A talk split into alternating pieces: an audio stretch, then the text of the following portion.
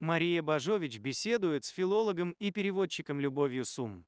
Это икона из э, деревни под Ржевом, где э, бабушка начинала путь свой военный. И их очень бомбили. Мгм. Настолько, что они в деревне пробыли очень недолго, ушли в лес, в землянки, потому что невозможно находиться. И они все равно бегали от этих обстрелов и очень уставали.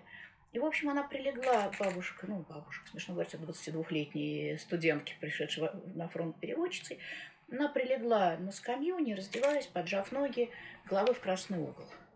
И когда начался обстрел, она была очень тяжелая, уставшая, она не сразу вскочила. Она вскочила секунд через 10. Когда она вскочила, оказалось, что в икону над ее головой вошла вошел этот осколок, и ей тогда еще хозяйка сказала, тебя Боженька спас, Боженька принял на себя. Потому что если бы она успела бы сразу при первом звуке вскочить, то голова была точно на линии вот этой. И э, вот заповедь новую даю вам, да любите друг друга. И осколок повредил вот саму надпись. То есть это вот буквально, ну, если говорить о войне, да, Мгм. то мы говорим всегда об этом, да, что война – это нарушение новой заповеди, основной заповеди. И вот у меня дома есть э, то, что, поскольку люди простые, они икону называют Боженька. У меня есть Боженька, который принял на себя и нам, так сказать, напомнил о том, что вот прежде всего страдает заповедь и любовь. Вот. А потом, в хрущевские годы, когда стали сажать Мгм. иконы, то э, а бабушка после, ну, спустя много лет, уже в 50-е, приехала снова в ту деревню, возобновила отношения с той хозяйкой. Мгм. Вот. А тут подоспело просвещение очередное. И девочка, дочка, рожденная уже после войны, подросток, вот учительница, ну, неудобно, учительница велит уничтожить иконы, и отец поддерживает. Мгм. А, вот. а, и она отдала эту икону э, бабушке, чтобы та ее, ну, забрала в Москву, спасла тем самым. У, у бабушки есть э, фронтовой дневник.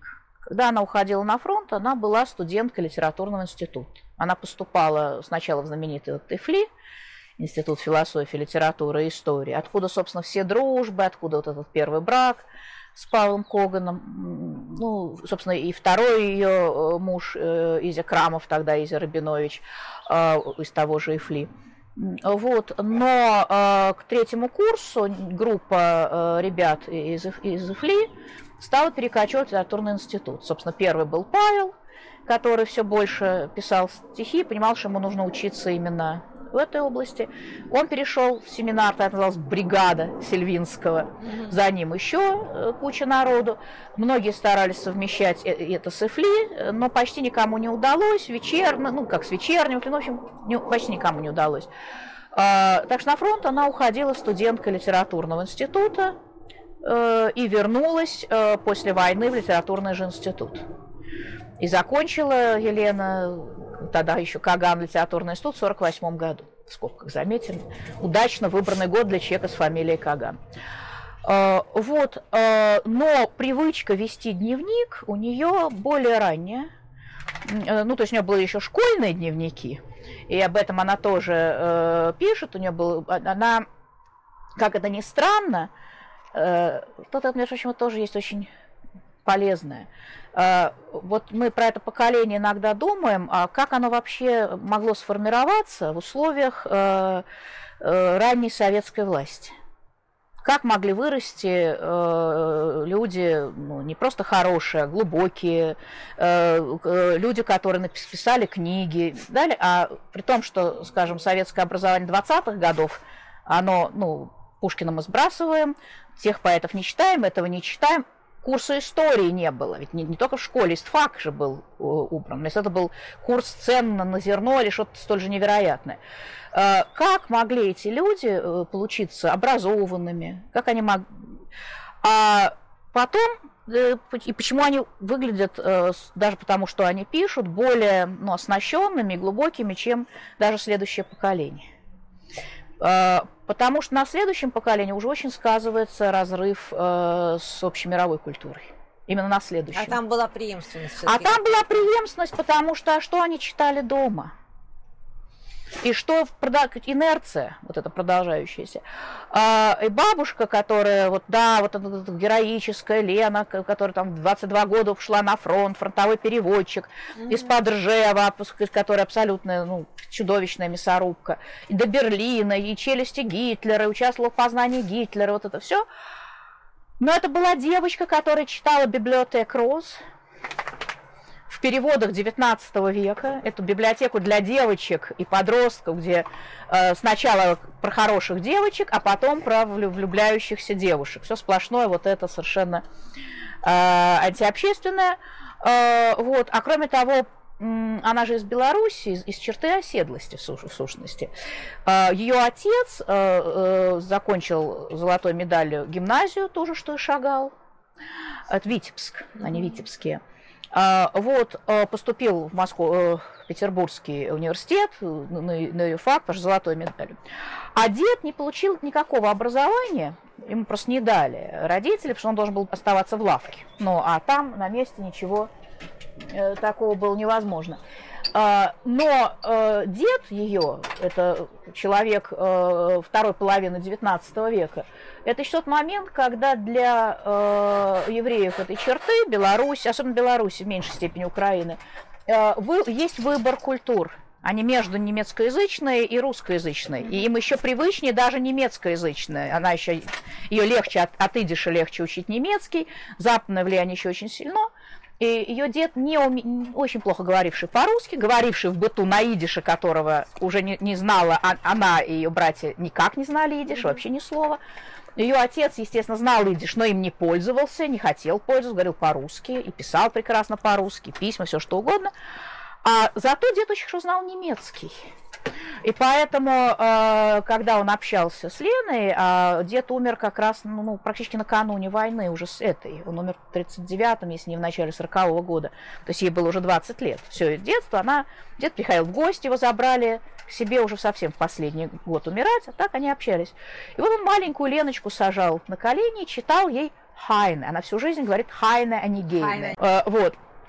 И это она тоже, кстати, объясняла, что для нее э, немецкая культура, она была, ну, как бы вот этой культурой, э, ну, родной. Это то, что в детстве читали. Ей учили немецкому языку и в детстве, там, читая с братом. Э, Все это, но, кроме всего прочего, это язык, это язык, это язык культуры деда. Это то, о чем дед мечтал, когда был мальчиком, что э, поскольку у него не было никаких шансов поступать в российский э, университет, что он уедет учиться э, в Германию, как многие уезжали. Но ему просто на него в, сем- в семейном раскладе было, что, младшие уедут учиться, а старший останется вот, на хозяйстве, лавка, это все. Э, поэтому для нее немецкий, и поэтому это был один из вопросов, которым она пыталась понять в пленуме, она об этом говорит в интервью. Mm-hmm. Как, э, то есть это вот не э, такой не риторический, как это народ, Гёте мог там чего-то. Для нее это реальный вопрос. Ты вырос на культуре Гёте, как и я. Как ты можешь? Да, это, э, то есть это вот ощущение некого, ну, един, общности культуры, причем настоящей культуры, глубокой культуры э, было. Э, и еще было вот это вот библиотека Рос, и потом э, э, при любовь книги. Поэтому первый дневник, который она вела в школе, где-то в 12 лет – это там были, были любовные ее вздыхания, первые ее влюбленности, mm-hmm. и попытки писать романы. Э, какие-то она сочиняла, значит, что она там что-то тонет корабль, вот она там погибает в обед. Ну, в общем, вот, вот такие ага, вот вещи. Да, ну, совершенно, такое девическое. Совершенно понятные э, вещи. Э, но старший брат, они очень близкие по возрасту, он старше на полтора года, э, обнаружил этот дневник, она его прятала под крышку э, пианино, на котором их, их, их так и не стали учить играть, это уже не хватало. Но пианино стояло, и, они, и она под крышку прятала. И брат нашел, может, там свое что-нибудь собирался спрятать. Вот, и страшно возмутился, потому что брат в ту пору был э, вот именно нацелен на то, что он будет именно советским человеком, вот, он и, и востребован, ну что-то. Mm-hmm. И он ей кричал «Мещанка!» Угу. Какие мальчики? Она мечтает о мальчиках, мещанка. Угу. А, вот, после чего она научилась, во-первых, прятать э, дневники намного лучше, э, и во-вторых, она, в общем-то, э, вот это был опыт важный для писания дневников, кстати, навеянный именно немецкой литературы, потому что все немецкие дети всегда ведут дневники. И во всех детских книгах твой этот персонаж обязательно ведет дневничок. Но только не писать в нем лирические излияния, а писать действительно описывать впечатления и события. Ага. И она стала более дисциплинирована в этом. И это, может быть, даже, это, несомненно, помогло в писательстве. Записывать не, не сесть и начать думать, ах, как я влюблена, а э, именно запоминать то, что видишь, или, какие-то впечатления, и записывать их. Она, запи- когда что-то ее задевало, или какое-то впечатление, это, это у нее несколько, есть несколько так сказать, типов записи у нее, она записывает то, то что ее э, как-то вот задело, тронуло, напугало, э, вызвало какие-то раздумья. Да. Все-таки она жила в ситуации, когда ни дневникового, ни вообще никакой другой правды лучше было не говорить. И тем более то, что ты видишь вокруг себя, и то, что, ну... Вот, э, она вела... не очень принято, вот как с этим... Она вела на фронте дневник. Это момент, который сейчас уже как-то меньше обращают внимание и спрашивают, переспрашивают. А раньше она специально об этом много говорила, ну, в интервью и в книгах своих говорила, э, и переспрашивали. Дело в том, что у нас не полагалось вести дневники на фронте. И э, они вызывали огромное подозрение. Э, все время, сказать, это какая-то информация, которая может достаться врагу. Вообще, человек, ведущий дневник, а что он там записывает? Это с одной стороны. А с другой стороны, ты же не знаешь, что там вообще может вызвать. Э, понятно, что они досматриваются. А уж тем более в ее ситуации она переводчик. Переводчик где работает? Переводчик работает с разведкой. Со штаб, в штабе с разведчиками. Разведчики у нас кто? По какому НКВД. ведомству? Естественно.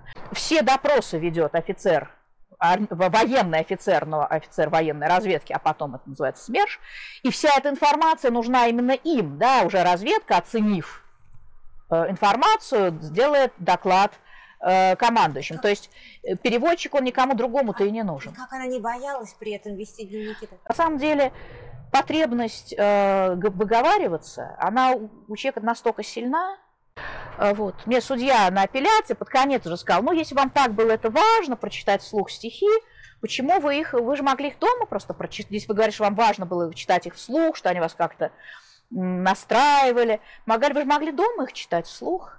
Я говорю, ну да, дома-то я их читала вслух очень долго, много раз, пока мне не стало лучше. Но это же, естественно, человеческая потребность, мы, мы нуждаемся в общении. Я хотела читать их там, где есть другие люди, что кто-то, проходя мимо, узнает, потому что это наша школьная программа, с кем-то мы переглянемся. Мне эта, эта потребность в диалоге совершенно первичная человеческая потребность, и как ее можно... Я даже не сказала судье, что вообще-то это мое гражданское право. С каких-то пор я должна сидеть вся на кухне и читать стихи собакам, которые немножко удивляются, когда десятый раз их слушают.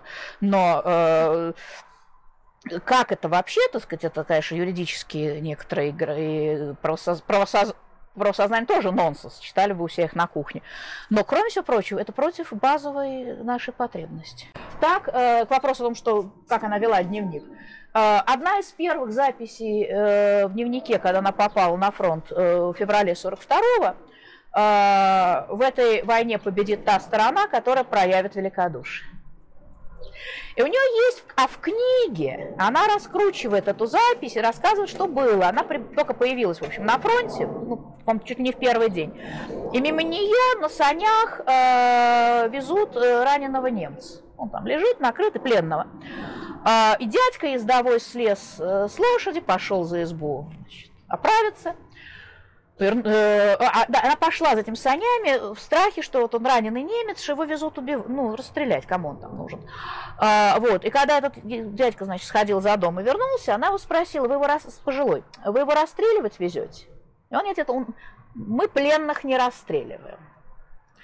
И вот ей было это важно, она понадеялась, так, так я записала тогда свою тетрадь, надеясь, что этой стороной будет наша сторона. А еще позже, Этой стороной, в смысле, которая какой? проявит великодушие. великодушие. А, а еще позже, это уж совсем 90-е годы, когда она возвращалась уже к вопросам истории нашей и так далее, она говорила, что э, победит та сторона, для нее и тогда даже, даже тогда имело два значения. Одно – это чисто ну, физическое. Какая страна победит, кто в чью столицу придет, кто с чьей территории уйдет. Ну, тогда даже не было мысли о том, что мы прямо в Берлин, а именно, так сказать, выгнать со своей земли, да, или они, наоборот, останутся тут навсегда и там, надолго и сотворят тут все то, что они э, творят. И это, конечно, была основная мысль. Но почему та страна, которая проявит великодушие, ну, э, ну, ну она-то не была уж таким, безусловно, верующим человеком, но все-таки так при, при, прислонялась к вере.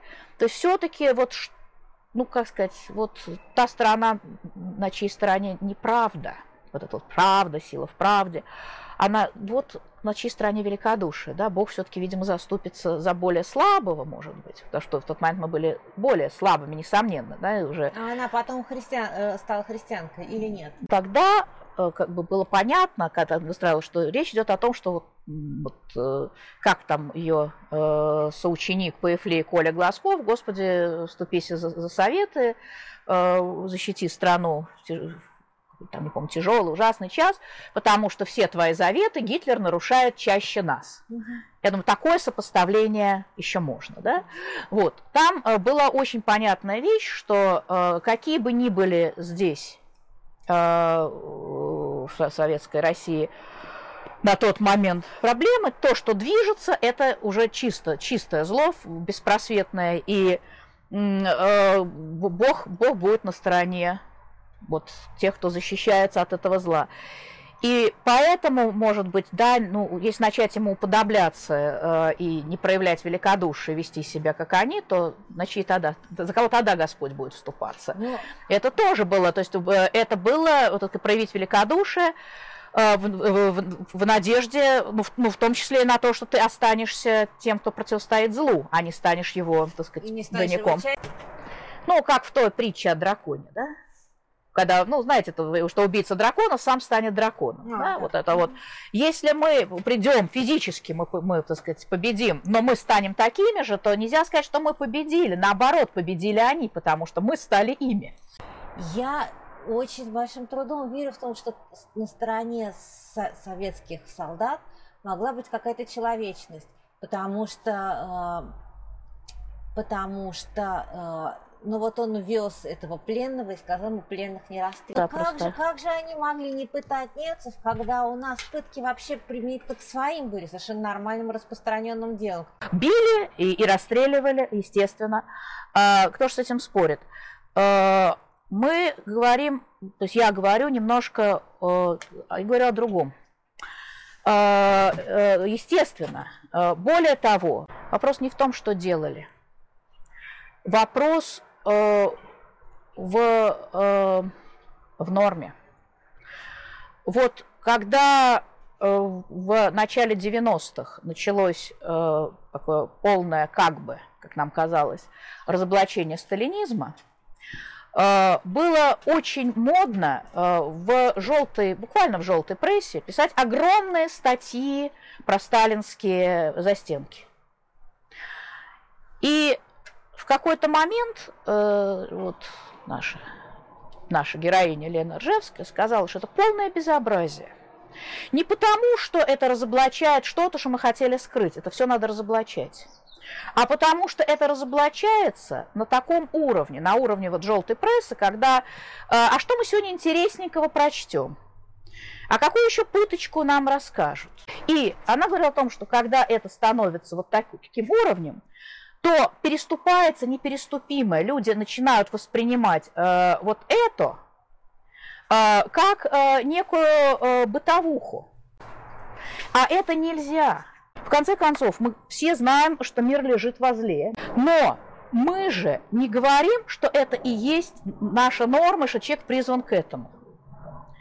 А, конечно, когда мы говорим о человечности э, э, и о том, что был ужас утратить эту человечность, и было, э, было и примеривались они, когда там, когда они пойдут на войну. И там находясь, там находясь, это постепенно утрачивалось, и это она тоже записала, что наступает момент, когда ты обтешишься, и ты уже своя, и она не пишет, в каком смысле своя, но понятно, что она перестает вздрагивать всякий раз, когда что-то делают с тем же пленным или когда что-то делают с мирным населением. она ведь переводит в этот момент, она здесь находится. Она здесь находится. Но И вот тогда тебя, тогда слышишь похвалу, как, как ты какой-то, значит, какой то стала своей. Это у нее есть запись в дневнике, она не расшифровывает это. Вот запись в дневнике, да, что вот ты приезжаешь, сначала такая москвичка, все говорят, вот студентка, москвичка, так, держится отчужденно к тебе, потому что ты студентка, москвичка, другая совсем. А потом вот ты обтешишься и слышишь уже похвалу себе, так сказать, что ты своя. Там просто не дописаны еще две фразы, что когда ты слышишь эту похвалу, ты с ужасом думаешь, а что я потеряла? А, вот. Так что у нее записи, они, э, они как такие конвертики сложные. Она записывает то, э, зачем э, произошла встреча, вот того милосердия, которое в них было, вообще то представление о человечности, даже не милосердие, именно человечность. Милосердие предполагает, что я сильнее, а кто-то слабее, да, там проявлю к нему милосердие. Именно человечности, как распознавание человека в другом, да, Э, это э, то, что в них было заложено вот этой преемственностью культур.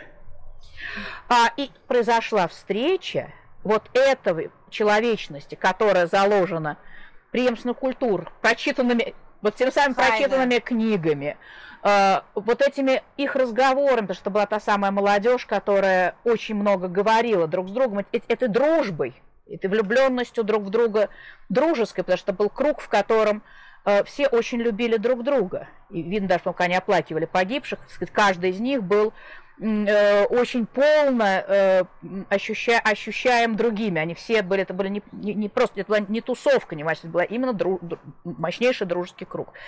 И произошла встреча вот этого, этой человечности, э, ну, почти религиозной, в том смысле, что она наследие культуры, которая была христианской культурой. Они наследовали Э, в усеченном, может быть, э, виде, э, ограниченном, прорываемом со всех сторон, но культуру, европейскую христианскую культуру.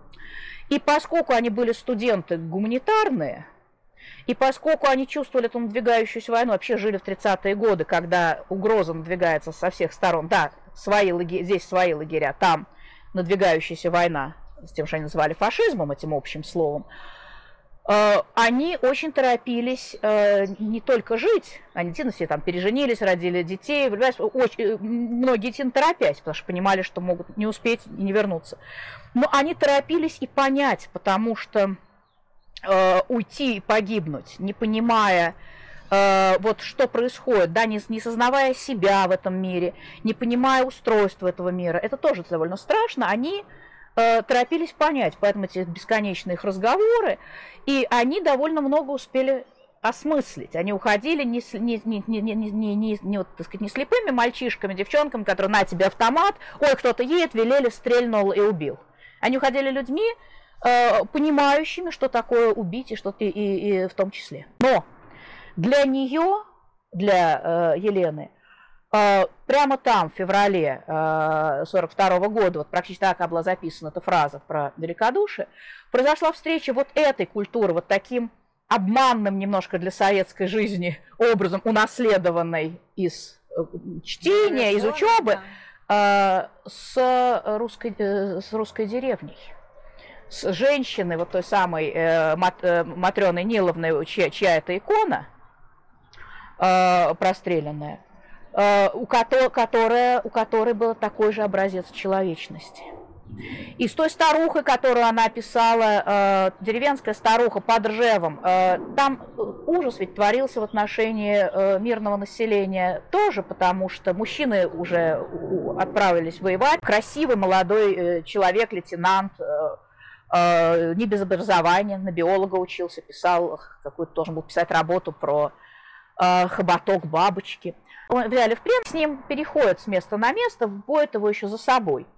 И э, заходят э, в хату, значит, устраиваются там, и где-то утром, кажется, в общем, старуха, которая вообще его впервые видит, этого немца, она поставила, слезла с печи, поставила перед ним миску каши, значит, на, ешь, э, села напротив, подперлась и заплакала. Немец переполошился, решил, что его расстреляют. Это тоже интересный ход мысли у немца. Он подумал, что старуха его пожалела перед смертью. В нем тоже что-то, видимо, уже сдвинулось, и он э, думает, что хотя бы вот э, деревенская женщина, она его вот физически просто красивого, молодого, обреченного пожалеет. Э, тоже интересно. Э, для, конечно, отправляли-то их на фронт этих немцев полностью вытравив всякую мысль о жалости, как в их приказе, неважно, кто перед тобой, женщина, ребенок или старик, убивай, так и они к себе не ожидают. Они же, как, как если бы это были две разные, так сказать, породы, да, так сказать, существ, которые просто... Вот. Но когда и немец, э, значит, э, просит ее, наш э, Лену, переводчицу, она говорит, скажите мне правду, меня расстреляют? Ну, что вы взяли? Кто вас, вас расстрелять? А почему старуха-то плачет? Наверное, меня расстреляют. Никто вас не будет расстрелять. И она говорит старухе, ну вот видите, вы пожалели немца. А он испугался, думал, что его расстреляют. Старуха говорит, а я не его пожалела. Нет, мне мать его жалко.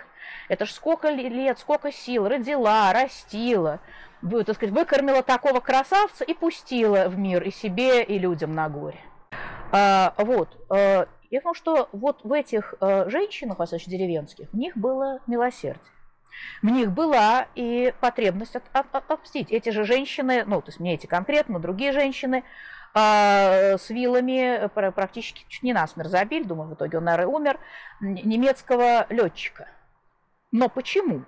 Этот летчик летал над полем и расстреливал из пулемета баб. И он видел, что это баба, они же в платках, все, это традиционно, тогда-то никто в джинсах-то по полю не мотался, они прекрасно видел, в кого стреляет. Он в них, в них стрелял, э, вот, и его таки сумел какой-то наш подбить, изредка все-таки наши появились, и он его подбил, и летчик выпрыгнул с парашютом, буквально все на глазах, да, вот он стреляет, вот, и он упал, и бабы как увидели, так и набежали, значит, и стали его бить, пырять, в общем, и его успели солдаты отобрать, такого полуумученного. И когда и Евел Вельного допросить, что это же летчик, и что он знает, а он отказывался отвечать, написал помирать, в общем, сплевывал. И в какой-то момент, э, уже не знаю, так сказать, что с ним делать, он стрелял, зачем же стрелял, ты же видел, что там женщина. И тут он искал эту фразу «Ich habe meinen Spaß daran». Это доставляло мне удовольствие. Интеллигенция человечная, потому что у нее оставались еще, так сказать, ну, пережитки культуры, которая человечная, эти самые народ человечный. Чё, почему такая столько жестокости было? Я рекомендую с этими вопросами обращаться к Библии. Там замечательно, да, все эти пророки сокрушаться, э, вообще-то проводить исторические исследования, э, копать сандармох, как Юрий Алексеевич Дмитриев – писать об этом, вообще гораздо больше этим заниматься, чем у нас э, есть возможность да, нынче заниматься. Э, не на уровне желтой прессы, не на уровне, ой, смотрите, какие они гады, они вон еще вон чего сделали. Знаете, мы уже все, что можно и что нельзя, про них знаем. Вообще про бесчеловечность мы знаем э, все, потому что ну, бесчеловечность и, в общем-то, бесовство, оно, оно уже очень примитивное. И, э, в, так сказать, мы, мы, в общем, почти все себе можем представить, а что не представили, нам расскажут. Что ради истории следует, э, и ради и с разных сторон в этом следует, и я думаю, что там нужно очень поработать э, психологом, и там очень нужно поработать ну, богословом или философом, потому что, конечно, вопрос о человеческой природе, он для нас очень важен. Но э, если мы предполагаем, что э, вот все сплошь э, э, дружным строем тут ходили и ломали друг другу кости, или как минимум думали, что кости трещат такой правильный звук, э, тогда у нас есть несколько вопросов, один из которых, откуда мы с вами такие хорошие тут взялись. Ну, ну так, на минуточку. Если все были плохие. Нет, как говорится, э, эту власть нам, э, когда мы там говорим, что вот у нас такая плохая власть, а сами-то мы хорошие, нам говорят, ну эту власть вам вообще-то не, не с Марса завезли, да? Но, простите, и нас, таких хороших, тоже не с Марса завезли. Если мы думаем, что наши бабушки, дедушки, все поголовно, дружным поколением, э, считали бесчеловечность нормой, нормой то, на, мы, то мы бы тоже считали ее нормой. Где та щелочка? Какую щелочку мы-то с вами проскочили? В бабушкиной э, книге, книге Ржевской «Берлин. Май 45-го», когда был найден обгоревший э, труп, труп, который предполагал, что это Гитлер, опознать его можно было только по зубам. Вот они едут по разрушенному Берлину, мальчишки им показывают дорогу, указатели все, тоже нету, и улиц, собственно, нету. Нах- ищут зубного врача Гитлера, в итоге находят его ассистентку, э, и находят зубного врача, который был, у которого эта ассистентка работала до 1933 года. А, у Кеты Хойзерман, ассистентки зубного врача Гитлера, опознала его по зубам. Та, которая 10 лет просидела здесь потом, которая помогла Да. его опознать, а которую загребли здесь и посадили. Совершенно верно, следует, да. совершенно верно. Это как бы тоже одна из историй, которую имеет смысл рассказывать. Был э, э, ее пер- первый зубной врач, на котором работала Кета Хойзерман, Федор Брук, был еврей. Мгм. А, вот, э, в 30 году он понял мгновенно, что происходит.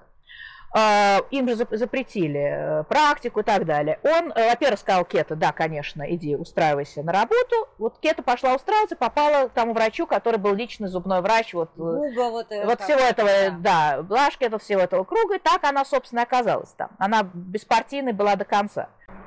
Он, этот Федор Брук, никогда не регистрировался как еврей, он пр- прятался 12 лет. Он сразу все понял. И сначала, кстати, это, он, сначала Кета, вот буквально, он жил у нее в доме. Ну, тогда в 33-м их не искали специально, но они должны были зарегистрироваться, а он не стал. Потом она его отправила, Кета, к своей сестре в Дюссельдорф, и дальше его передавали. И все ужесточалось и ужесточалось. И сначала это было, ну, живет и живет, да, а кто-то у тебя дома. А потом же их нужно было сдавать, он должен был отправиться в ла- концлагерь. Если бы он был бы женат на немке, то вот этих вот женатых на немке э, евреев, их, в общем, до конца не трогали. Или если бы он зарегистрировался, был бы признан Нюцлихи, Иуды, полезным евреем, что-то, так сказать, он тоже, он мог бы тоже где-то кантоваться какое-то время. Но мо- мог и не кантоваться, тем более у него уже возраст был, его могли в любом случае отправить в лагерь. Но он никогда не появлялся. И когда уже это те годы, в которые ты не можешь прятать у себя еврея, это уже, так сказать, это серьезная уже ответственность, его продолжали люди прятать. Вот то, что в Америке называлась подземная железная дорога, когда э, чернокожих рабов переправляли с юга аж до Канады. Да, вот, вот сам. То есть к тебе, как, как и сейчас она бывает, в общем, к тебе приводят беженца, и каждый в этой цепочке отвечает за маленькую вещь. Не то, что вот все берешь на себя. Ты вот живешь своей жизнью, но ты обещал, если ко мне одного человека приведут, я его у себя оставлю. Доведу от этого пункта вот до этого. Да, или наоборот, ко мне, меня его поселят, э, он у меня будет, там перебудет два месяца, а потом забирается. Да? Да. И э, он, он был в таком конвейере. Он сказал, в том числе, например, было два месяца я провел одного врача зубного, ко- который тоже. И из этого рассказа следует, что были немцы, зубной врач, которые, которые совершенно не собирались бороться с гитлеровским режимом и даже считали, что Гитлер во многом прав и которые просто продолжали работать, были довольны тем, что вот, так сказать, там наладилась экономика, есть работа, есть там то и все. Но вот, кон- вот так все хорошо, но конкретно то, что делают с евреями, это нехорошо. Мою совесть это задевает. Что я делаю? Вот оказывается, немцы в этой ситуации, многие, и судя по тому, что в Германии выжило больше евреев, чем, скажем, во Франции. Немцы многие говорили, я согласен, я хочу помочь, но я не готов на себя взять такое, да, такой риск, что я какого-то еврея где-то мне неизвестно буду искать, потом привезу к себе и буду за него всю жизнь отвечать. Я не- на это я не готов. Я готов вот на десятину, да, я готов принять у себя, если мне его приведут, я точно знаю, что через два месяца его заберут. Но я его эти два месяца буду у себя скрывать, кормить, возьму на себя вот, вот этот риск. И за счет вот этого ограниченного, не героического, не грудью на баррикаду, не я смерть приму за, ближ... за, за други своя, но рискованного, и, кстати говоря, с годами это еще и очень, э, они же э, в городах уже жили на пайку, у них-то тоже ведь карточки па- пайки. То есть ты действительно отрываешь от себя, от семьи, кормишь. Э, Брук еще и курил, значит, ему еще и сигареты отдать. В общем, ты отрываешь от себя это, ты рискуешь огромными неприятностями, но ты это делаешь. Потому, потому что твоей совести это нужно. Оказалось, что в Германии очень много немцев, у которых была вот такая щелочка души. А, Искупает ли это чудовищное преступление гитлеровского режима? Нет, не искупает. Объясняет ли нам, почему Господь еще не, не- не- не истребил род человеческий? Думаю, что да, объясняет. Ну вот, э, да, вот, это же об этом, да, это, собственно, о том, как одному конкретному человеку, вот какому-то неизвестному нам зубному врачу, не сойти с ума, не превратиться в беса из ада, да? Вот он сделал это, в общем, может быть, для себя, да, чтобы остаться человеком, чтобы как-то вот в этой жизни э, просуществовать. Вот такого было, я думаю, очень много и у нас. Если вот к истории Кета Хойзермана возвращаться. Про Кета Хойзерман. История была такая. А, вот э, был найден обгоревший в саду канцелярии обгоревший труп Гитлера. Что это именно труп Гитлера, это как раз было понятно благодаря переводчику Лене Каган, потому что переводчик – это тот человек, который незримо присутствует всегда. Да? У вас есть полковник, майор, разведчики, но говорит-то с людьми переводчик читает документы, переводчик. Понятно. Они вошли в бункер э, под рейхсканцелярией. А, они не знали, там ли Гитлер. То есть были сведения какие, что он находился там. А, до того, до. Во-первых, он мог удрать. А, ну, теоретически мог. А, еще 22-23 апреля рассматривались планы вылететь вот в Бертесгаден. Там готовились даже к приему, там запасались что он пил определенную минеральную воду, он вегетарианец был Гитлер, поэтому, значит, если он туда, то там нужно да, запасти. И значительную часть э, своего, так сказать, круга, довольно ближ, ближнего, э, он как раз в начале, где-то в начале 20-х чисел, пока еще действительно можно было улететь, отправил туда. Э, и вот этот зубной врач Гитлера, Блашке, он улетел как раз в Бертесгаден. И многие тогда улетели, но Гитлер отпустил не военных, и не самых близких вроде Геббельса. Их он как раз оставил при себе. А вот врача, еще кого-то он тогда как раз говорил, да, вылетайте, потому что тогда была еще мысль, что и он тоже. Да и сами они хотели спасаться. А, ближе к 30 числу, во-первых, уже э, практически невозможно было вылететь оттуда. Разб, разбомблена э, дорога, вот этот широкий проспект перед рейс-канцелярией, который служил взлетно-посадочной полосой. Mm-hmm. И к тому же любое воздушное судно, которое пыталось вылететь из Берлина, его вот сшибали. И, и как по последние числа э, а, а, а, апреля все планы перемещения были отменены. Но тем не менее, да, было это опасение, что, может, так замаскировали, сказали, что он остался, да, а потом специально сказали, что он покончил с собой, а под этим, ну, под этим соусом его вывезли. Сказали, что покончил с собой, чтобы его не искали. Труп где? А трупа нет. А, и вот э, постепенно вот этот рассказ об этой фантастической свадьбе перед самоубийством, вообще за 12 часов до самоубийства, что он значит, оформлял брак с Евой Браун, совершенно же сюр. Тем более, что брак оформлялся по немецким тогдашним, ну, в смысле, вот по гитлеровским законам. Угу. То есть они должны были, э, и там даже в этом значит, документе, что вот, и постепенно эти люди, которые оставались в рейхсканцелярии, там, там же все, э, ну, сколько существенные, э, либо э, бежали, они пытались выйти, их в основном переловили, они всякими подземными, метро и так далее, уходили такими партиями, пытались уйти из Берлина, они все попадали в плен или погибали под обстрелом. Вот, вот та же Кета Хойзерман, она пошла с, с группой мужчин, пытавшихся выйти, а, и в какой-то момент, когда она даже увидела там на глазах, э, одной из секретарш Гитлера оторвало голову. На минуточку. И она, в общем, поняла, что ей идти бессмысленно с ними, они не выберутся. И мужчины сказали, что женщины уже, идите вы, вас не, вас не тронут, а если и тронут, то... Чего особенного, и они просто пошли по домам. Потому что, понимаешь, всех, кто из бункера, их будут допрашивать усиленно и вообще вряд ли отпустят когда-нибудь. Ему нужно было, чтобы он не был шофером Гитлера. Собственно, как и Кета, нужно было, чтобы никто не знал вот в эти горячие периоды, что она была в бункере. Потом бы ее никто бы не тронул бы. Нет, нет, того, нет за ней никаких преступлений, вообще не того уровня птиц. А в бункере оставались совсем технические рабочие. И человек, э, вот гара, гаражный вот этот работник, э, э, специалист, как называется, он истопник у бабушки его называет, ну, в общем, совсем, в общем, отвечал за печи и за вентиляцию. Там была очень плохая вентиляция, это же глубокий бункер, вот он там все ходил, чинил, вентиляцию. И он как раз первым рассказал об этой свадьбе, на которой он не был зван, но которую он видел, и все в бункере знали, и казалось, тоже вымыслом, ну, больше им делать нечего. А, вот. А потом только появились сведения, да, что вот мимо меня несли, завернуто в одеяло, там торчала нога, и вроде бы я узнал туфлю госпожи Браун. Это тоже не значит, что Гитлер покончил с собой. Да, ну вот это вот какие-то... Но нашли в саду из канцелярии Геббельса. э, вот в разрытой яме или воронке от снаряда, значит, Геббельса и жену э, застрелившихся. И э, они были частично обгоревшие. Геббельс был узнаваем. Э, и его вытащили на, двер... на дверном полотнище. Угу. Ну, сняли двери, на ней вытащили его. Он же был, помимо прочим, комендантом Берлина. Ну, в смысле, не комендантом, неправильно говорю, ну, э, главой горкома Берлина. Он, вот. И его все берлинцы знали, вот его вытащили как-то сказать. А Гитлера в тот момент не нашли.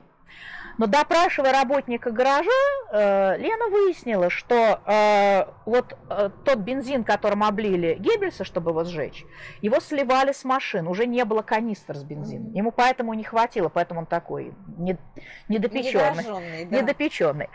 Потому что в канистры с бензином накануне, Геббельс 1 мая, а 30 апреля, накануне, затребовали в бункер, значит, отдай из гаража, и он отдал канистру. Ну и тут уже, извините, понятная логическая цепочка, что если Геббельсу, второму, собственно, лицу Гитлера самое, не хватит, нет, нет, что Геббельсу не хватило бензина, и, а ему бензин был нужен на сожжение, то кого же сжигали Первым. накануне, да, 30-го? А, и возникла мысль, что, собственно, Гитлера надо искать не аккуратненький трупик с усиками, Потому что, да-да, там было много мертвых в канцелярии, и все шарили, вот и похожих находили, даже какая-то съемочная ком- команда, ком- команда принеслась, потому что нашли Гитлера. Потом присмотрелись, там в штопанных носках тот Гитлер, и вообще, в общем, только челочка и усики. А э, тогда носили под Гитлера, тем более вот какой-то, какой-то чуть ли не из обслуги кто-то. Вот, а Гитлера нету. И вот когда они поняли, что надо, может быть, это обгоревший надо искать. И тут другая разведгруппа случайно, ну они как, они тоже все шарят, солдатик все, э, рыхлая земля. В одном месте солдат вступил, а там земля свежая. И он раскопал. А там трупы. Значит, две собаки, э, женский и мужской, еще и обгоревший. На Гитлера не похоже совершенно, потому что просто там лица нет. Угу. Там горел он как раз, видимо, с головы, поэтому э, у него даже кусок э, черепа отвалился. Угу. Это потом через год, это вот недостающий кусок черепа нашли через год. Он угу. без, без теменной э, части. А, а они не знали, это другая разведгруппа, зачем такая пакость нужна. Засыпали обратно. Но поскольку разведчики обязаны обо всем докладывать, они вечером в штабе, значит, доклад есть, угу. И сошлось. И та разведгруппа, которая уже знала, что может быть, ага, у них там обгоревший труп, ничего не сказали, угу. поехали, откопали. И на простыне через забор Садора из канцелярии передали. Почему? Потому что их армия должна была уйти э, в пригород Берлина. Туда входили другие, которые нашли бы уже, уже, так сказать, это нужно было украсть этот труп, иначе бы это была бы чужая находка. Обижен был и Клименко, вот э, то их, так сказать, э, которые солдаты нашли, потому что он нашел и закопал. Потом, конечно, всю жизнь он говорил, что это он нашел, как я первый. Ну, нашел, но... Вот. И то, те, кто пришли им на смену, что, получается, они у них украли этот труп. Но, тем не менее, значит, они все это вытащили и вывезли в Берлинбух. Э, не, нет, не Берлинбух, не, Берлинбух, неправильно говорю, наверное. Ну, в общем, в пригород Берлина. Э, а, э, и тут как раз уже это, э, наступил этот момент, э, им за Геббельса уже настучали по голове. Зачем вытащили на показ? Что все, что делается разведка, это, пожалуйста, куда надо. Рапорт наверх, а вот эти вот публичные, значит, жесты, давайте мы вот без этого. И во-вторых, э, было ощущение, ну вот, э, которое там полковник их э, ловил, он все-таки уже кадровый человек, он как-то, вот тут слов не надо, говорит, что писать, вот тут никуда, даже языкового языка не надо. Вот, это то, что у нас в семье называлось флюиды. Что это за флюиды, не знаю, физики не очень понимаю, а вот как-то улавливалось настроение. Вот это одна, вот для меня это больше загадка, чем бесчеловечность. Бесчеловечность мы себе представить можем, бесовство, а как они что-то улавливали, это я не знаю.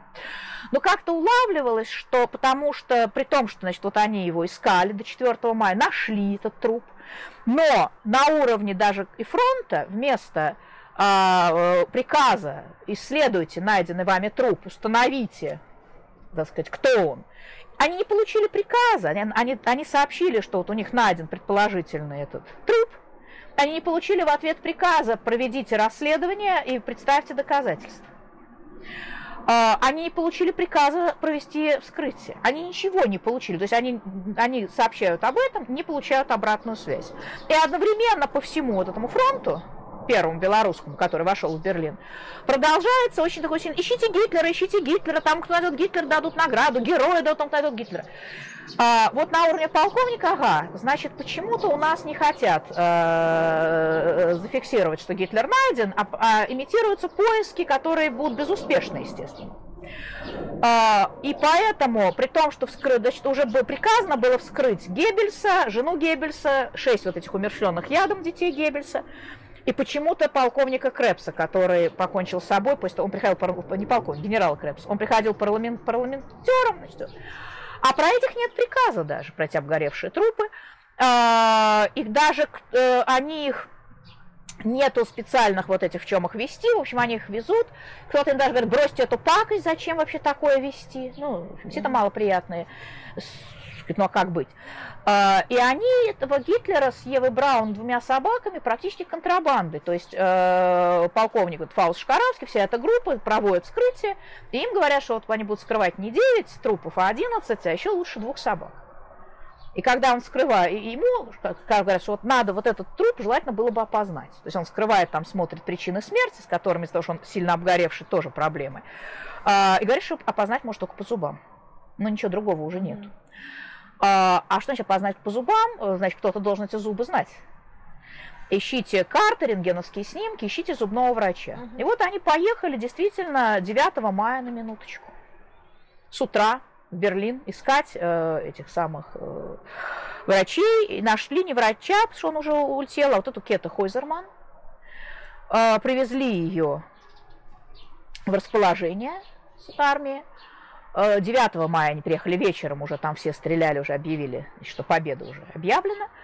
А 10 и 11 мая проходили допросы, опознания, но они происходили очень эм, мягко, то есть ее никто не, не, не допрашивал вот так. Она вместе, они со Шкаравским, там есть это протокол этого разговора, это э, э, э, а, а Лена переводила.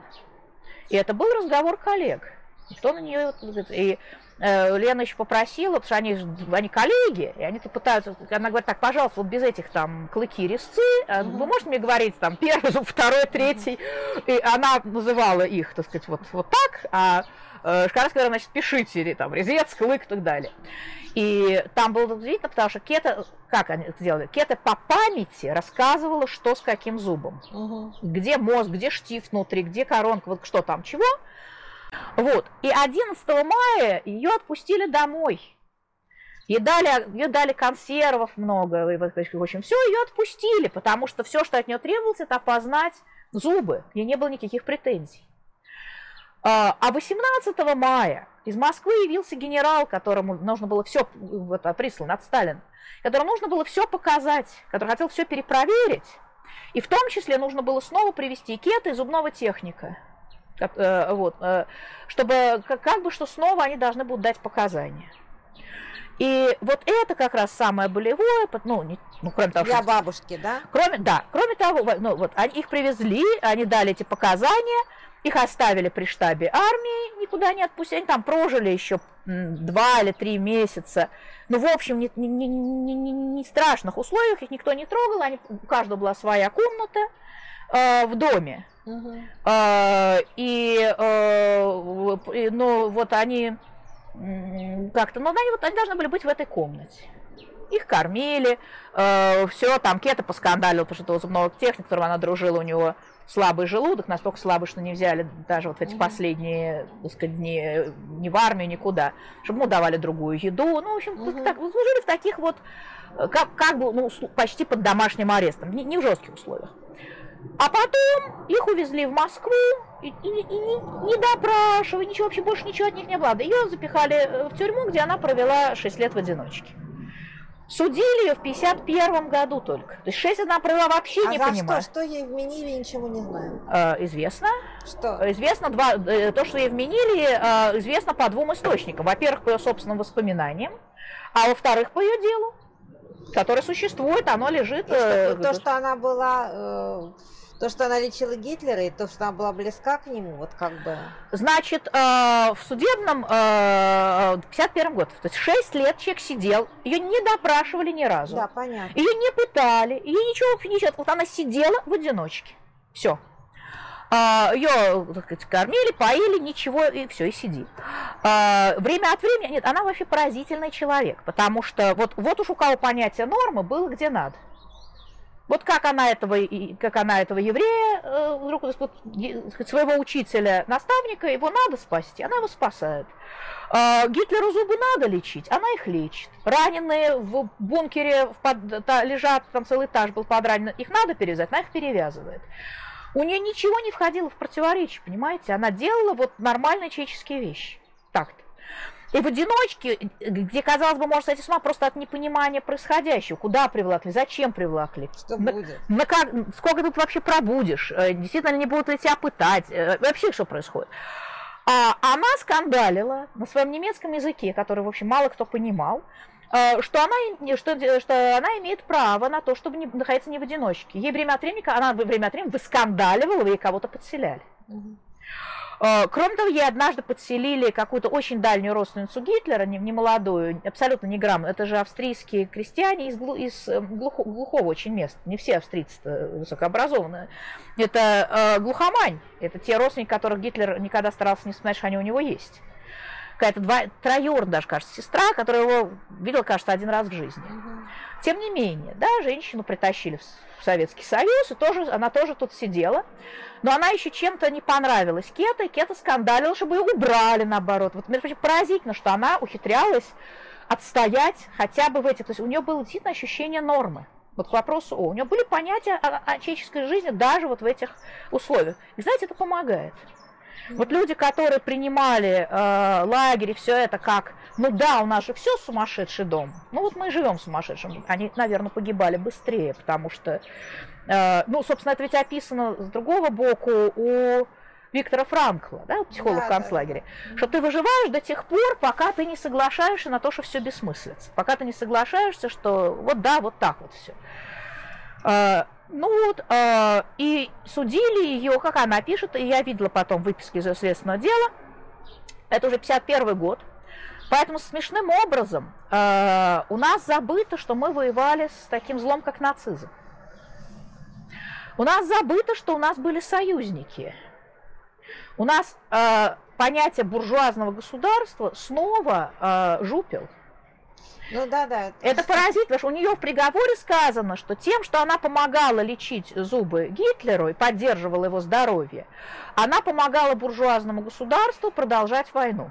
Именно буржуазному, не нацистскому, не государству-агрессору. Вот. И второе там написано, я всякий раз на этой строчке веселюсь, потому что оно показывает уровень наших исследователей и не знаю, там уровень нашего, как, как у нас стали лечили зубы. Там написано буквально следующее, что поднося, значит, когда я подносила ему воду, мне надо было ударить его бутылкой по голове, то есть им, видимо, зубы, когда лечат, в бутылке воду подносят, mm-hmm. а, убить его, значит, вот ударом по голове и спасти тем весь мир. А, как они вообще представляют себе э, удар, чтобы суметь так ударить по голове, и откуда у нее, она все-таки не в бутылках ему носила эту воду, как мы догадываемся, как она должна была с такой силой его грохнуть, чем, э, непонятно. А, ну и потом, видимо, все-таки Кета Хойзерман не из тех людей, кто кого-то бьет по голове, даже, даже ну, Гитлеров. Да, это понятно. Ну вот такие к ней претензии. А в истории, там есть это краткое, и это есть в ее, в ее приговоре еще двух человек, а, еще одно, одна фраза, которая как бы не может быть юридическим обоснованием, но она есть в их приговорах. Свидетель смерти Гитлера. И, и, это, это, тоже... и это то реальное, за что она, конечно, отсидела 10 лет. Она отсидела 10 лет как свидетель смерти Гитлера. А почему это подсудное По- дело? Потому вообще? что это, потому что э, Сталин почему-то решил это скрыть. Э, когда этот генерал прибыл 18 э, мая, проверил это, э, полковника, возглавлявшего группу нашего Гитлера, вызвали в Москву. Он отправился в Москву в надежде, что, может, к самому Сталину позовут, куда-нибудь, что они вообще должны быть награждены. Ну, в общем, он отчитается об успехе найти Гитлера. К нему явился заместитель Берии, ну, в общем, какого-то такого уровня человек и сказал, это записано тоже вот в Берлин Май, это записано, а, верховный, это Сталин, верховный удовлетворен результатами расследования, он снимает дело со своего контроля, но оглашать не будем, капиталистическое окружение остается. Не поняла, что это значит капиталистическое. Э, а кто, а, а дальше вот истолковывает, дальше это пытается, пытается, вот он не будет оглашать. Было решено не оглашать по договор, договорам. То есть факты познания э, Сталина Гитлера. устроило. Сталин э, признал, что это, ну, так сказать, Сталин не, не ищет больше Гитлера, Сталин э, не сомневается больше, что найденный труп это Гитлер. Сталин удовлетворен результатами расследования. Но публичить это дело он не Но оглашать не будем, капиталистическое окружение остается. Значит, по э, всем договоренностям, э, включая Ялтинские, э, была договоренность, что разведки э, э, государств-союзников э, полностью сотрудничают в поисках нацистских преступников. Угу, да. Как там было сказано, преследуют до края, хоть до края земли. Угу. И представляют их на суд или, до, или доказательство смерти. А, то есть по Ялтинским соглашениям а, мы должны были в том числе представить а, эти доказательства британской, американской разведки и огласить не только в своей стране, сообщить, что был мертв Гитлер, что мы тоже не сделали, а, что мертвый опознан, но и на весь мир. А, но почему-то было сочтено, что капиталистическое окружение вынуждает нас хранить тайны. Э, что это было с этим? То есть э, дальше есть этапы, в которых э, Ржевская пишет этот текст который становится Берлин-Май 45-го, переиздается, угу. э, и в окончательном виде, совсем-совсем-совсем-совсем окончательном виде выходит в издательстве книжники уже после ее смерти. Угу. Но до этого 13 изданий было в, э, в, в Советском Союзе, потом в Российской Федерации. Э, было огромное количество переводов в 65 году, когда впервые вышла книга, так сказать, мир очень заинтересовался. Но написала в каком году ее, значит, Анна? Вот тут вопрос. Значит, а, было понятно, что ничего об этом э, публично написать нельзя в 1945 году, когда она, она вернулась с фронта. Да? Казалось бы, да, это первое, что можно было, нужно было бы писать и печатать такое событие. И есть угодно даже карьерно такой паровозик для всего, что ты напишешь, да, если ты будешь автором истории ну, опознания да, Гитлера. Да, да, да. Но ничего этого нельзя. И действительно, э, э, она человек, прошедший фронт, э, окружение, там все что угодно, никогда в жизни к переводчику не относились с недоверием, хотя от него зависело вот жизни людей, там поражение, все что угодно, да, сейчас он переведет неправильно. И, и все, да. И вот на этих переводах после войны уже все закончилось, да, все, уже нет таких, такой опасности. Вдруг она, обя, вдруг в протоколе появляется, кроме ее подписи переводчика, отдельной строкой, переводчик предупрежден об уголовной ответственности по, по статье, э, вот, это статья, э, которая требует от нее абсолютной точности перевода и неразглашения. То есть это допуск к секретности. Здравствуйте, вот она, вдруг После войны уже. Вот, когда когда, э, сказать, казал, когда уж казалось бы, да, уж, а если, не дай бог, бы разболтала бы военная тайна, попав в плен, не знаю, там, в марте э, 42-го, это Москву так погубить можно. А теперь... Война это закончилась. Все. И вот тут, оказывается, вот этот, вот она тайна, вот эта тайна, а не что-нибудь другое. Э, от 7 до 15 лет э, по уголовному законодательству тогда было за, за, по этой статье. Так что она вернулась, прекрасно понимая, что не просто ей нельзя это нигде публиковать, а что нужно вообще просто забыть все. сидеть тихо, да, потому что если э, будут э, решат как-то еще основательнее закру, закрутить гайки, то, то будут убирать всех свидетелей. К счастью, вот убрали только свидетелей немцев. И то, в общем, не всех, потому что ну, они, они, они, это не была такая, такого уровня тайна, чтобы они поставили себе задачу вот абсолютно, абсолютно, абсолютно так вот скрыть, вот там задействованы были какие-нибудь там мощные Джеймсы Бонды, скрывающие то Нет, это то-то вообще-то и обидно, потому что Кета Хойзерман отсидела 10 лет, с 35 до 45 своих лет, то есть вот э, свою женскую, так сказать, участь потеряла полностью. Она ждала мужа из норвежского плена, она бы еще деток народила бы, все, она вернулась в 45 mm-hmm. лет. А он через несколько лет, и она безвестно отсутствовала. Шесть лет э, в тюрьме, они, никто не знал, где она. То есть он, ее объявили безвестно отсутствующим, муж женился на другой. Она, ну, они все, вы же мальчик вернулся с фронта, ему вообще-то надо тоже успеть детьми обзавестись. Да. Он женился, у него двое там детей маленьких было, когда она вернулась через 10 лет. Человеческие жизни перемолоть в попытке вот, э, создать э, тайну, пожалуйста. А вот оно, да, оно вот такими удивительными путями идет. А вот а в 55 году сколько уже стали, уже все открыл, уже такое было свободно, и уже стали какие-то маршалы говорить, что ну да, что мне сказали, как Жуков, как он сказал, мне сказали, э, что Садура из канцелярии, он ей потом в разговоре сказал, э, вроде там через Гитлера лежала. Но если можно об этом говорить, давайте уже расскажем, как все было.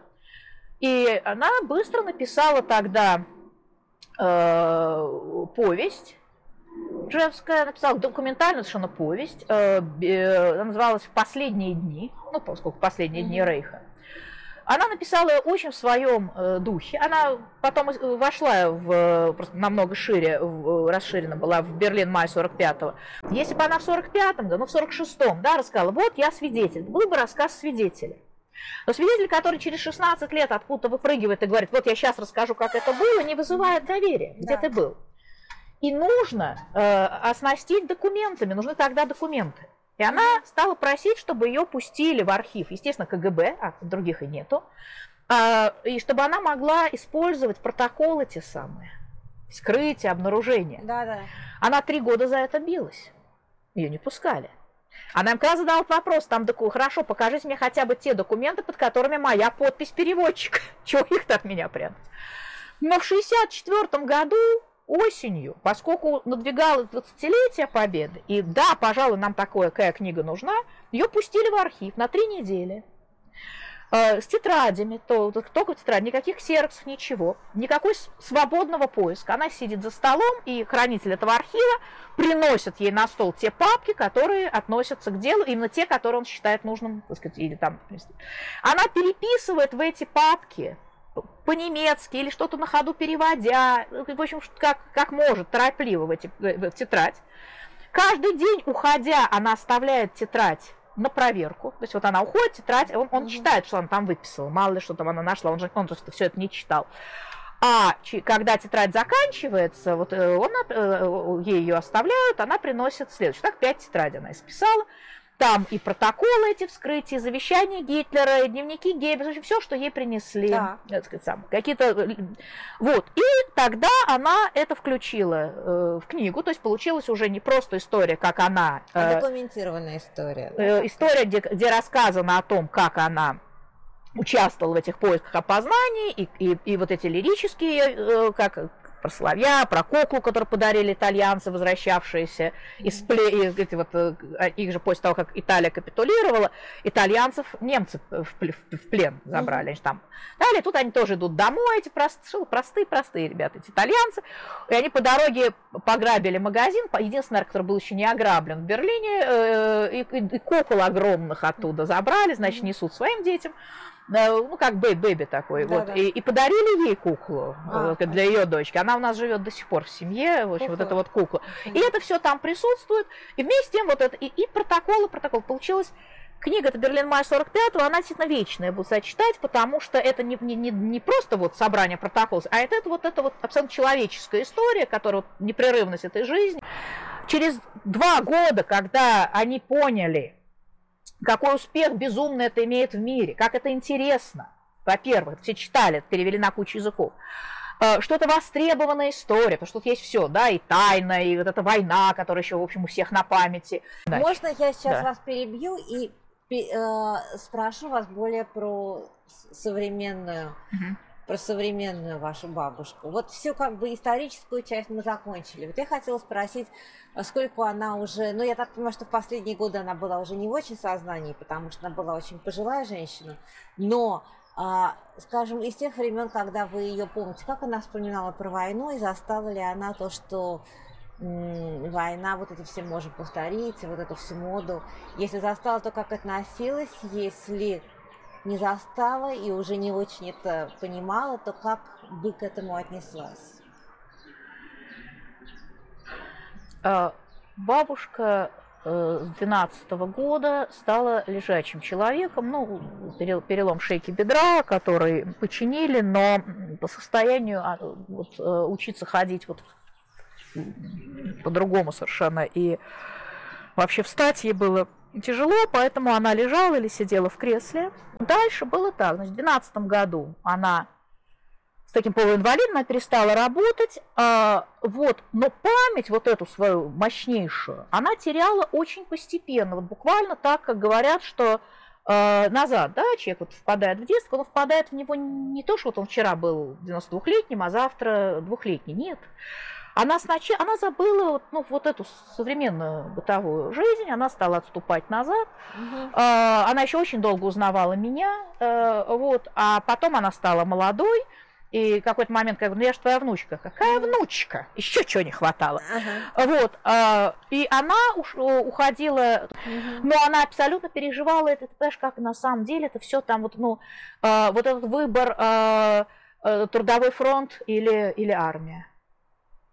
А, решение разлучиться с двухлетней вот этой дочкой, да, вот что она отправила эвакуацию, э, она рассказывает заново, оправдывается, объясняет, что, во-первых, ее увозила баб, ну, мать, бабушка молодая, 40 с небольшим лет было, бабушки-то этой, uh-huh. и это эвакуировалось министерство, где работал вот э, дед, и они ехали, по тогдашнему они ехали тоже неделю но они ехали на поезде неделю, а эвакуация ее была бы месяц, э, и вот в этих теплушках, она говорит, я же не довезла бы ребенка.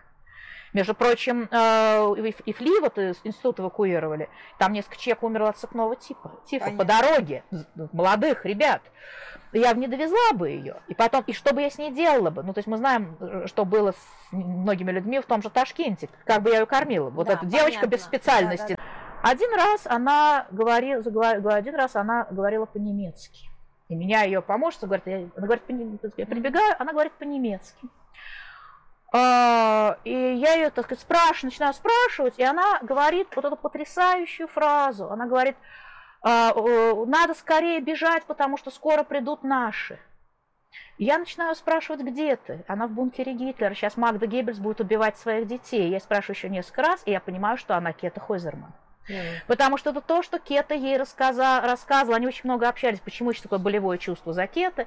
Кета ей по-женски, а это там же травмы посттравматические. Она, ее, она очень много начала говорить эти последние дни. Магда ей рассказывала, что будет убивать детей. Их там две женщины, собственно, это Магда Геббельс, чудовище это, и это Кета. И на нее обрушиваются это, эти, эти рыдания этой матери, которая будет убивать своих детей. И все это.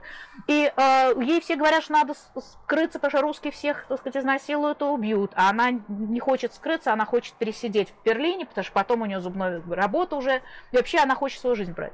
И вот этот ужас человека в бункере, э, она с ее слов это знает. Она даже то, что она писала в Берлин Май, это как они в бункере жили, это же с голоса Кета. И это тоже давало ей чувство этой вины, потому что она воспользовалась вот этим рассказом и вот этим ужасом другого человека пережитым, и никогда же не могла сказать, что это ее рассказ.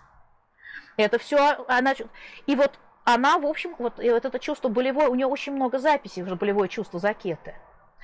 И вот, да, оставшееся незавершенным. Она в 2005 году включила это вот для издания в переводов, включила в, в, несколько фраз о том, что Кета здесь отсидела, и что она читала ее воспоминания. Угу. Но она потом пишет, но это опять моим голосом за нее, а ей же сами эти воспоминания. И вдруг она в нее перевоплотилась. И она мне велела, это уже, так сказать, это поскольку вот пока у нее еще работала пальцы, она мне сказала, э, что она завещает нас даже, сказать, чтобы в следующем издании обязательно были воспоминания Кета, потому что это, ну, что она всю жизнь подменялась, вот, что она говорила за нее, а, э, а мы у нее украли жизнь, мы украли у Кета судьбу, и я еще за нее и рассказываю, пусть она расскажет. У нее прекрасное воспоминание, несколько страниц. Угу. И издательство книжники договорилось, э, нашли нас, ну, ну, уже дочка племянницы ее дала согласие, я их перевела, это несколько страниц. Это в этом издании Берлин Май 45 там есть воспоминания самой Кеты. Видно, что хороший человек, и главное, это сделано.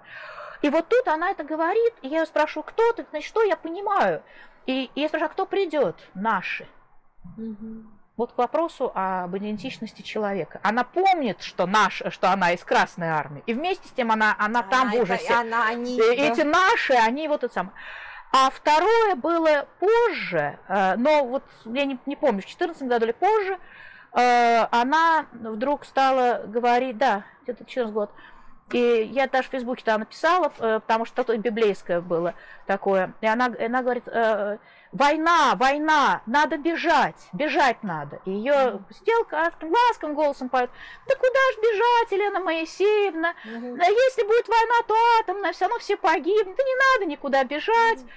И та ей говорит, надо бежать в горы, в горы. Мгм. Я смотрите, пророчество, да, вот Мгм. бегите, будут спасаться на горах. Мгм. А, Вот поэтому я э, не просто ненавижу войну, да. Я знаю, что вот а, а, именно это, да, и все, что может сказать э, человек э, ближе к смерти, это э, надо бежать в горы, в горы. Правмир. Чтобы менять, нужно говорить. Не забудьте подписаться на наш подкаст.